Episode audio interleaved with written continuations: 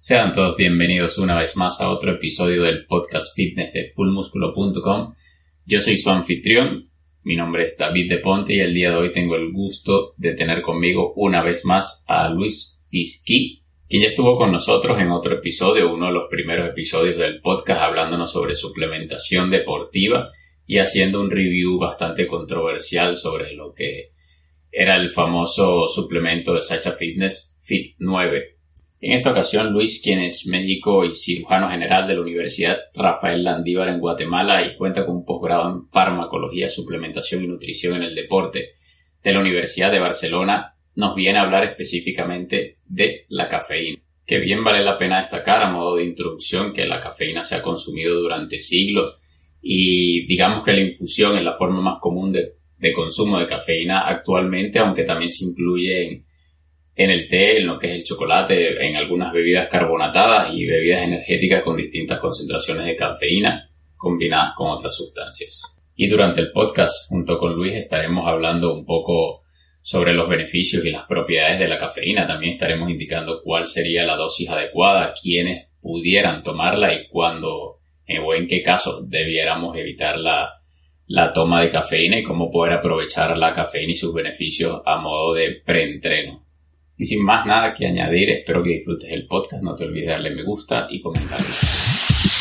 Traemos para ti a los expertos del fitness para que nos den sus mejores consejos de cómo alcanzar el cuerpo perfecto.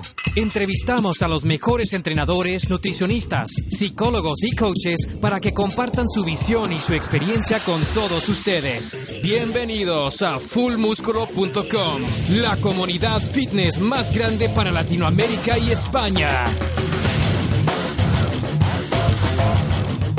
Nada, Luis, un gusto tenerte otra vez por aquí en el podcast de Full Músculo. Ya eres un viejo conocido, estuviste en una, un capítulo anterior. En esta oportunidad estamos aquí para hablar un poco de la cafeína que tiene todos esos detalles un poco controversiales. ¿Cómo estás, Luis? Pues muy bien, muy bien. Contento de estar nuevamente con ustedes, contento de volver a participar, ¿verdad? Vale, un poco pongo en, en contexto a quienes nos están escuchando. Luis ha colaborado con un artículo para nuestra web sobre la cafeína y lo, y lo hemos querido traer nuevamente al podcast para que nos hable un poco sobre esas preguntas que pueden haber surgido o que pueden surgir con, con el artículo, con toda la información que, ha compartido Luis. Luis, primero para comenzar, bueno, quería que me dijeras de qué, a qué nos referimos cuando hablamos de sensibilidad a la cafeína, porque hay personas que son más sensibles que otros. Hay quienes te dicen, me tomo un café y no pasa nada, me lo puedo tomar en la noche y voy a la cama sin ningún problema. Y te consigues por otro lado a una persona que se lo toma y tiene ansiedad, taquicardia y no, muchas veces no te soportas ni a ti mismo desde el, nivel de sensibilidad. Entonces, dime un poco, coméntame un poco esos casos.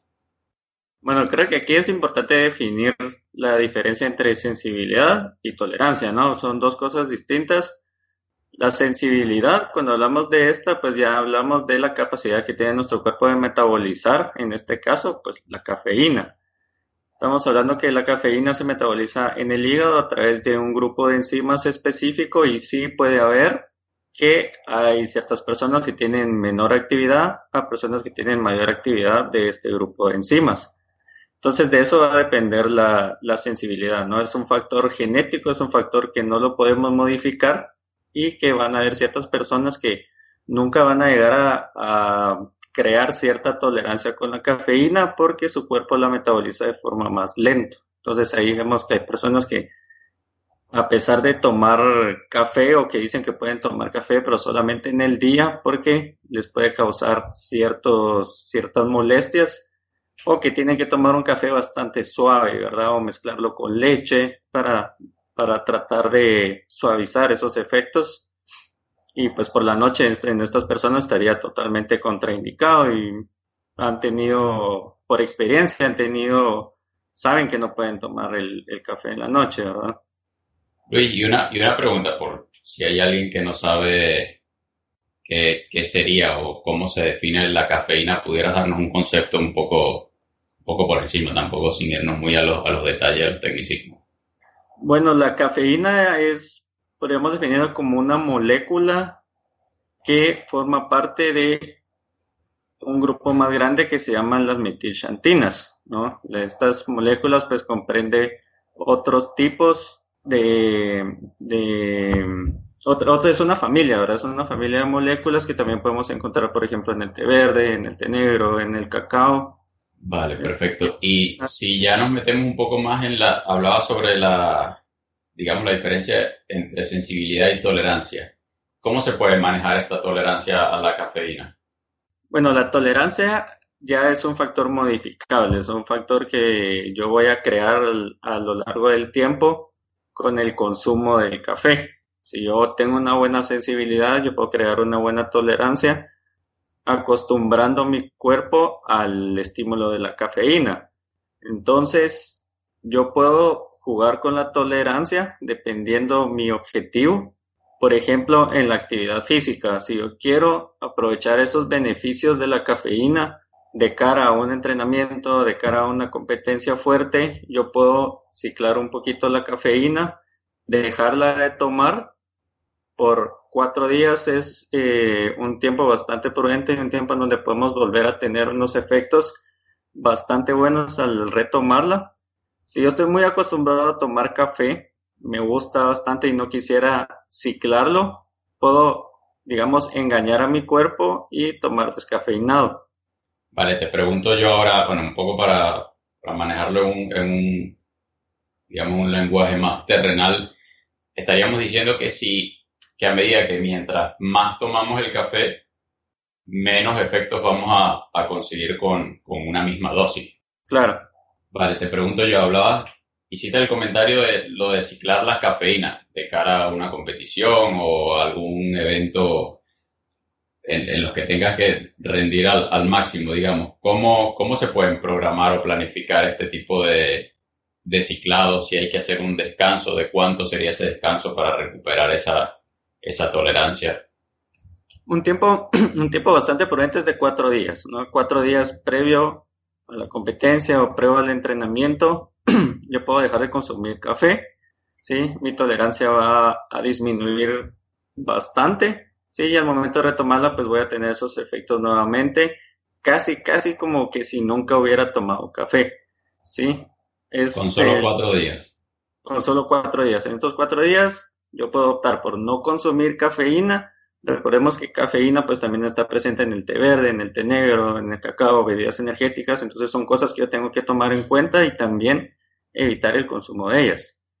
Y en esos cuatro días, al finalizar, pues yo voy a tener eh, un efecto bastante bueno, precompetencia, ¿verdad? Y puedo optar por la opción del descafeinado durante esos días. Durante los días previos para digamos, para potenciar luego esa, esa tolerancia. Así es. Vale, te hago, te hago otra pregunta relacionada ya más a, los beneficios que pudiera aportar la cafeína durante, digamos, eso, esos ciclos durante los cuales la usamos.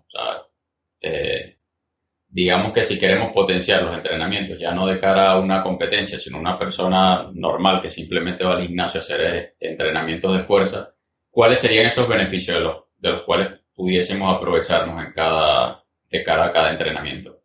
Bueno, sí se pueden aprovechar, hay beneficios bastante buenos, podríamos resaltar el beneficio principal que es a nivel del sistema nervioso. Ese, ese beneficio excitatorio del sistema nervioso, ¿verdad? Que yo voy a tener un estado de, un mejor estado de alerta, ¿sí? Y eso me va a hacer rendir un poco mejor, ¿sí? Durante la actividad física. También puedo aprovechar eh, los beneficios a nivel del sistema musculoesquelético, ¿sí? a nivel muscular, voy a tener vasodilatación, voy a tener una mejor circulación de sangre, de todos, todas las proteínas que yo necesito al momento de, de, de esa contracción muscular para poder entonces después mejorar mi recuperación, disminuir un poco la fatiga. Sí, a nivel respiratorio, pues también hay ciertos beneficios que todavía no, no se han no, no se ha logrado establecer si son significativos o no, pero sí se conoce que aumenta la contractilidad del diafragma. El diafragma es el músculo respiratorio principal, entonces podríamos tener un mejor patrón respiratorio durante la actividad física y es algo que contribuye a la disminución de la fatiga. Si tuvieses el día de hoy que recomendarle la, cafeína a algún, alguna persona que, se entrena en un gimnasio de forma, un entrenamiento de cuatro o cinco días por semana, ¿cómo, cómo esa persona puede, puede saber que la cafeína, porque suele pasar de que la persona se compra un suplemento y si, si lo comparte con algún amigo, o en este caso hablaríamos de un pre-workout, puede que a alguno le funcione, puede a alguno que le dé la sensación de, hormigas en, la, en, las piernas, ¿sabes? Hay distintos tipos de sensaciones que, que se detectan al consumir y varían dependiendo de persona a persona. En el caso de la cafeína, ¿cuáles serían esos, esos patrones que tienes que detectar para saber de qué está haciendo efecto y de que estás aprovechando, digamos, esos beneficios de los que nos hablaba? Bueno, los beneficios no van a ser exageradamente marcados, ¿no? ya si hubiera un estado excitatorio demasiado notorio, pues ya estamos hablando de algún factor de sensibilidad y o tolerancia. Sí, pero yo lo que puedo hacer es, si no he utilizado cafeína antes, comparar mis entrenos de antes con un entreno consumiendo cafeína, ¿verdad? Mejoro mi estado de alerta, me siento con más energía, puedo sacar una o dos repeticiones más, puedo subir un poquito el peso sin sentirme tan fatigado y compararlo también con el siguiente día, ¿no? ¿Qué tan cansado estoy? ¿El dolor muscular es fuerte o es igual o hasta menor que los días anteriores? Es cuestión de ir comparando, ir jugando un poco. Te lo preguntaba porque normalmente una persona cuando se le o cuando busca, cuando está en búsqueda de un suplemento, sobre todo este de tipo preentreno, está en búsqueda de ese plus y, y tienes la, sensación o la necesidad de, sentir ese, ese plus por el que estás pagando. En este caso, bueno, estamos hablando de la cafeína que lo puedes conseguir en, fuentes naturales como tú las mencionabas. Pero creo que es importante resaltar el hecho de que no es que vas a llegar al gimnasio y vas a levantar el doble de peso o vas a meter el doble de volumen de entrenamiento. Y, o sea, creo que es algo moderado que igualmente, como tú lo comentabas, se tiene que medir para, justamente evaluar cuáles son las diferencias y, y, cómo y cuáles son los beneficios que has podido obtener durante ese entrenamiento con cafeína y el entrenamiento sin cafeína. Te comento ahora sobre el tiempo antes en el que hay que tomarse la cafeína. suele, suele suceder de que escuchas o lees en las redes sociales que si lo tomes 20 minutos antes, media hora antes, una hora antes, ¿cuánto es asumiendo que no para todos será el mismo tiempo, pero en promedio, ¿cuál sería el tiempo óptimo para tomar la cafeína antes de, ese entrenamiento intenso? El tiempo óptimo sería de 45 minutos a una hora antes. ¿sí? sabemos que el efecto de la cafeína empieza hasta 30 minutos después del consumo, ¿sí? pero eso el pico más alto lo vamos a ver aproximadamente a 45 60 minutos y ese pico máximo me va a durar, dependiendo cada persona, puede durar tampoco como 30 minutos hasta 90 minutos. habría que exprimir al máximo, digamos, esos 30, 90 minutos. Bueno, ya creo que los 90 minutos englobarían sí, cualquier rutina, exacto. Habría que exprimir al máximo esos, eh, digamos, esos primeros 30 minutos para, para poder sacarle el mayor provecho. Y hablando de ya no tanto del tiempo antes, sino de en qué casos puntuales podemos, podemos usar este, la, cafeína como, digamos, como suplementación. si, si, ya veníamos hablando de la, de la tolerancia y sabemos que si mientras, a medida que lo, vayamos, lo vamos consumiendo, vamos perdiendo esa tolerancia, ¿cómo tú recomiendas, eh, digamos, apuntar por, por darte un caso, de repente a los entrenamientos de pierna que suelen ser más desgastantes, más intensos, o no sé, un día que te sientas cansado, ¿cómo tú, cómo tú recomendarías el uso de la, de la cafeína o cómo lo distribuirías a lo largo de una semana o de un, o de un, o de un mes? Bueno, es bien importante considerar aquí el ciclar la cafeína, ¿sí? Porque lo recomendable es entre 150 y 400 miligramos de cafeína al día. Si esto aquí hablamos de 3 a 4 tazas de café al día, ¿verdad? Si nos vamos a consumir más de eso, puede ser que encontremos, nos vayamos del lado de los efectos muy negativos, ¿sí? Un estado de nerviosismo, un estado de alerta bastante fuerte, ansiedad, ¿verdad? Trastornos del sueño, podemos, podemos irnos muy de ese lado, ¿sí? Sí, hablamos de aumentar el consumo de café o de suplementar aún con el consumo de café, ¿sí? Entonces es bien importante ciclar la cafeína si eh, hablamos de un entreno, por ejemplo, de un entreno de pierna, que es un entreno bastante fuerte, pero que no es eh, una competencia, ¿sí? sino que es un entreno que yo hago todos los días para mejorar mi estado de salud, pero no, no, no tengo nada en juego. Entonces yo puedo optar por ciclar entre 48 y 72 horas la cafeína, ¿sí? Y retomarla previo al, al entreno de pierna. No optar mucho, o yo no recomendaría mucho suplementar, ¿verdad? Uno, pues no sabemos la fuente de esta cafeína, no sabemos el, eh, el proceso que ha llevado para poder encapsularla y hay estudios pues que muestran que hay mejor respuesta con el consumo de café que con el consumo de suplementos de cafeína en forma de cápsulas. Entonces habría que siempre apostar por la fuente natural y no y olvidarnos un poco de la, de la suplementación, digamos, teniendo, teniendo tanta variedad en las fuentes naturales, creo que es un poco, un poco absurdo irnos a, a la cápsula.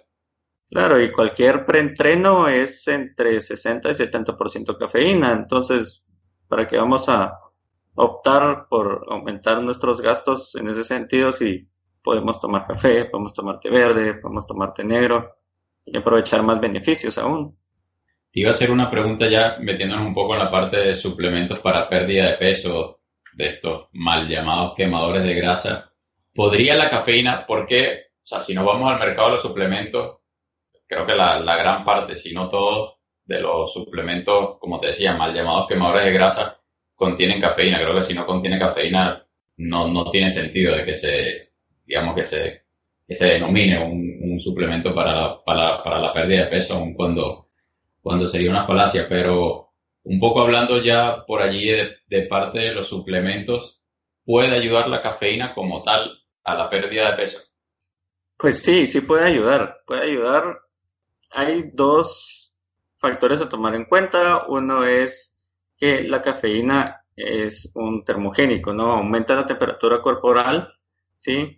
Esto va a ayudar a quemar más calorías, ¿sí? Puede ser o no significativo, pero el factor principal que se ha visto que beneficia en la pérdida de peso es aquel factor similar al té verde, ¿sí? son los polifenoles del café, que son sustancias específicas de la cafeína que pueden ayudar a la pérdida de peso, pueden ayudar a la utilización de grasas, ¿sí? especialmente en el estado post ejercicio, ¿verdad? Ya después de mi rutina, si yo consumí café, puedo tener todavía un tiempo en donde yo voy a estar aprovechando las grasas como fuente de energía, ¿no? En el, en el estado ya sedentario post ejercicio y también en el estado postprandial. Recordemos que estamos hablando de si yo hago una actividad física, ¿verdad? Vale, entonces quisiera destacar el hecho de que ha resaltado lo de la actividad física porque pudiese creo que se pudiera pensar o, dar a pensar de que, de, la, que la cafeína por sí sola te va a ayudar a, quemar grasa y creo que tiene que ser bajo un contexto de actividad física, buenos hábitos alimenticios, si pudieras ahondar un poco más por allí, creo que sería conveniente. Claro, me va, la cafeína me va a ayudar, sí, me va a apoyar, pero no va a hacer todo el trabajo por mí. Yo tengo que empezar a cambiar hábitos, tengo que empezar a comer bien, a mi ingesta calórica, a realizar actividad física y entonces ya el café me va a apoyar en ese sentido. Sí, pero no esperemos que sea una poción mágica, ¿no? Que me haga, que haga todo el trabajo por mí. Parece muy bueno haber aclarado ese punto porque puede dar a confusión de que luego, bueno, me tomé el café y no pasa nada, no estoy viendo ningún beneficio.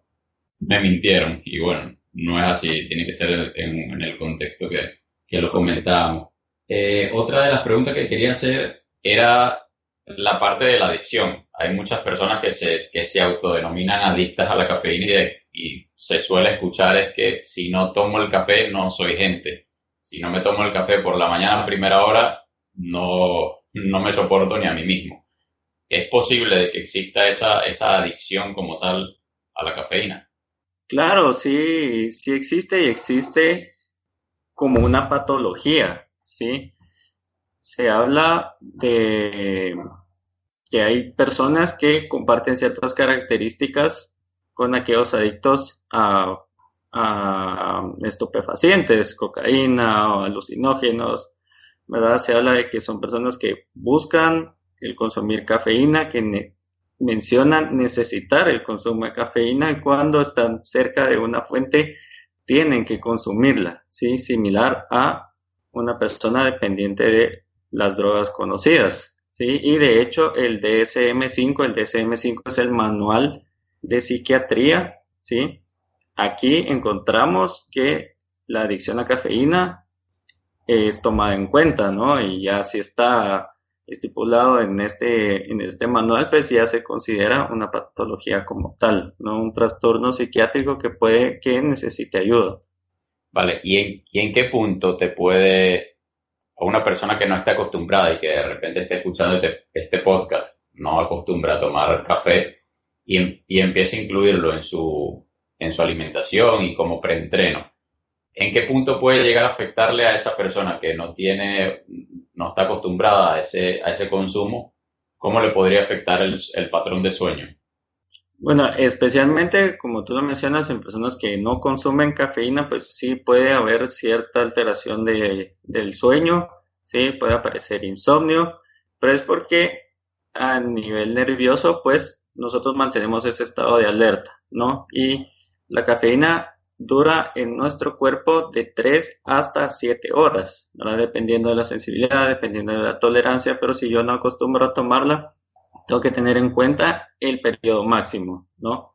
Si yo no estoy acostumbrado a tomar café, quisiera empezar a aprovechar esos beneficios como preentreno, pero entreno en la noche si no tengo una buena tolerancia de café y yo entreno a las 8 de la noche, me tomo el café a las 7, yo voy a tener ese estado de alerta por bastante tiempo, ¿no? Son cosas que tengo que considerar. Entonces, a este nivel, pues sí, me puede afectar mi calidad de sueño, mi capacidad para conciliar el sueño, ¿no? Si puede haber insomnio.